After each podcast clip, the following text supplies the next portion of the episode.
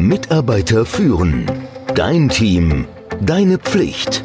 Der Podcast für Antreiber, Macher, Menschenkenner, Widerstandskämpfer und Zuhörer. Der Podcast von und mit Kai Beuth, dem Experten für das Thema Führung. Wie du ein All-in-Team baust. Schon lange her, zehn Jahre, bevor ich mein jetziges Unternehmen gegründet habe, da habe ich in der werbefinanzierten Zahlungsmittelbranche gearbeitet. Neudeutsch Ad-Funded Payment. Das war mein erster Job als CEO. Und als ich diesen Job übernommen habe, da lernte ich, dass das Führungsteam alle Informationen über unsere Situation, über unsere Finanzsituation geheim gehalten hat. Begründet haben die das damit, naja, sie wollen sich nicht, sie wollen nicht, dass die Teammitglieder sich Sorgen um ihre Arbeitsplätze machen. Ehrlicherweise habe ich über die finanzielle Situation auch erst erfahren, als ich CEO wurde und vorher nicht. Im Grunde genommen kann ich das schon nachvollziehen.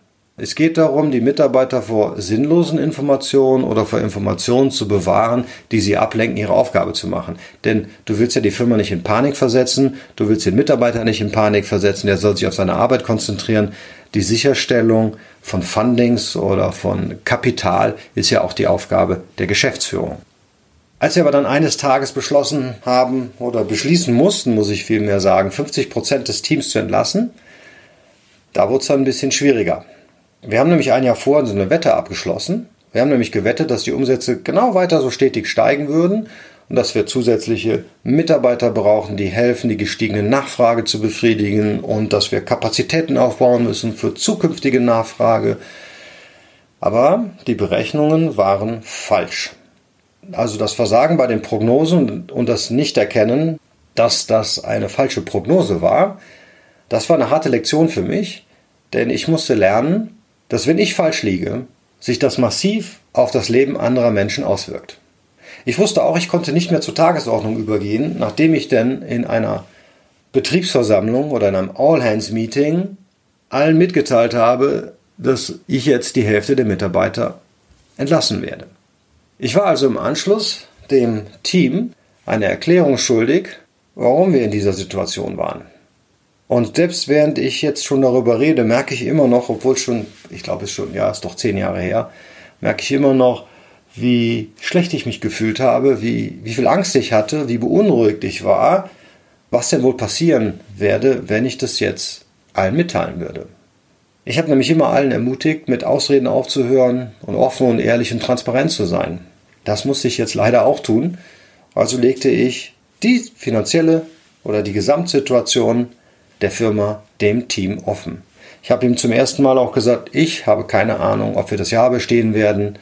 Ich habe ihm mitgeteilt, dass wir einen wirklich sehr dünnen Grad jetzt uns, also an einem sehr dünnen Grad entlanghangeln müssen und dass wir es nur schaffen, wenn wir erfolgreich ein paar Schlüsselinitiativen umsetzen können. Ich muss sagen, ich hatte mich natürlich vorbereitet und mit den engsten vertrauten Führungskräften das natürlich vorbereitet. Ich bin jetzt nicht ganz alleine in dieses Meeting gegangen. Und ich habe mich damals auch von Vern Harnisch Scaling Up Buch leiten lassen. Den Link dazu, den habe ich schon mal, wenn du diesem Podcast folgst, ein paar Mal geteilt, dir in die Show Notes geben. Kurzer Hinweis, nein, ich verdiene kein Geld daran. Ich bekomme auch nichts von Vern Hahn. Ich glaube, der Mann kennt mich noch nicht mal. Und auch nicht von Amazon, von der, glaube ich, der Link ist. Das ist nur der Einfachheit halber, falls sich das interessiert. Also die Ideen, die in diesem Buch Scaling Up sind, die haben dem Team und mir geholfen, ähm, im Vorfeld, auch im Nachhinein, äh, Prioritäten zu identifizieren und dies auch transparent zu machen. Ich kann sagen, die Energie, die dann in dem Raum war, nachdem alles ausgesprochen war, die war schon ziemlich groß. Die Menschen, von denen ich geglaubt habe, die hauen jetzt in den Sack, die schmeißen mich mit faulen Eiern, die sind quasi aufgestanden und haben mitgeteilt, dass sie all in sind. Sie sind mit an Bord. Also die, diese Offenheit und Transparenz, diese Einladung zur bedingungslosen Zusammenarbeit, die hat also die Angst und die Aufregung in ein zukunftsgerichtete wie soll ich sagen, ein zukunftsgerichtetes Ziel gedreht. Das Team war bereit, das Geschäft zum Laufen zu bringen und sich auf jede erdenkliche Weise einzusetzen. Das hat mich gefreut und gleichermaßen, äh, das hat mich auch überrascht. So in den folgenden Wochen, Monaten, das war jetzt nicht so ein One-Off, man könnte natürlich sagen Schock, schwere Not, Starre. In der Situation heraus sagt man einfach, ja, ich bin dabei, was soll man auch anderes sagen ähm, und dann gucke ich mal, sondern in den folgenden Wochen hat das Team wirklich hart gearbeitet, zusammengearbeitet. Sie haben überall geschaut und gefragt, was sie noch tun können, wo sie helfen könnten, neue Geschäfte zu sichern.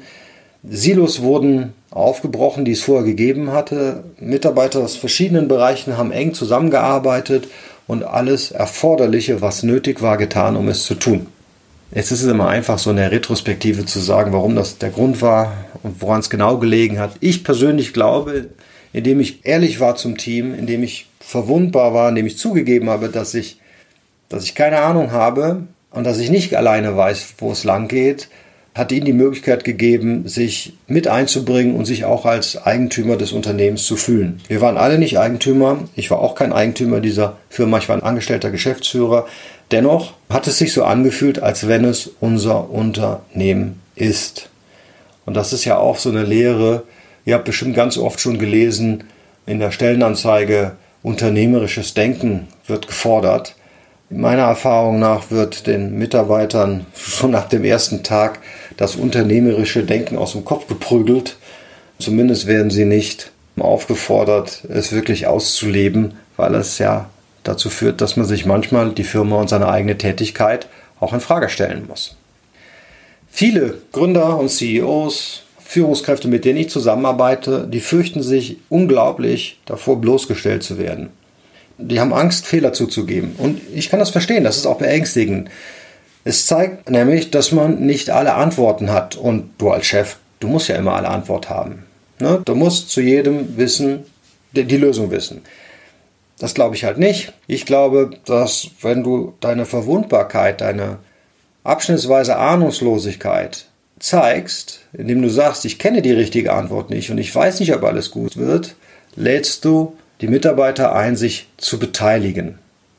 Du gibst ein Stück der Kontrolle ab.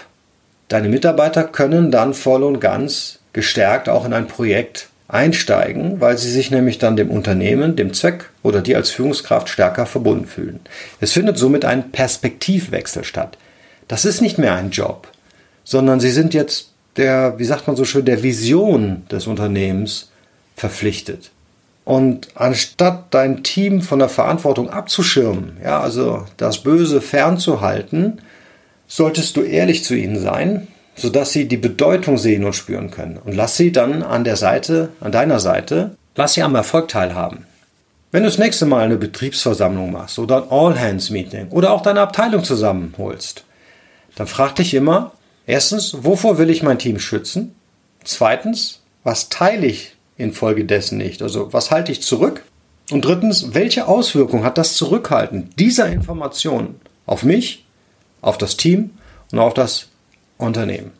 Anstatt also die Informationen zurückzuhalten, sprich ehrlich und transparent über deine Sorgen und auch die Probleme der kommenden Woche und Monate. Natürlich sollst du die Mitarbeiter nicht in Panik versetzen, das ist nicht der richtige Weg, aber es ist ein Unterschied zwischen Sorgen und Probleme teilen, die auf einen zukommen und Panik verbreiten.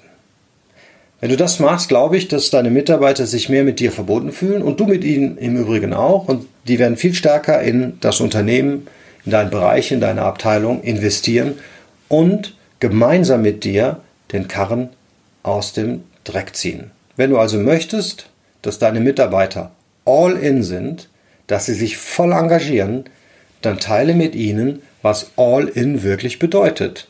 Beginn damit, dein Unternehmen mit ihnen zu teilen. Und das sind wie in der Ehe die guten und die schlechten Zeiten. Wenn dir dieser Podcast gefallen hat, dann freue ich mich natürlich riesig darüber.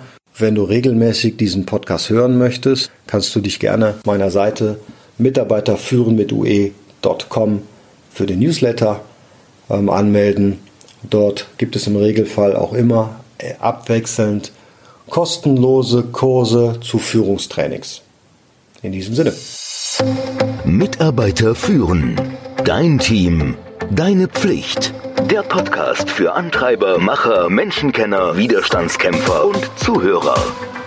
Der Podcast von und mit Kai Beuth, dem Experten für das Thema Führung.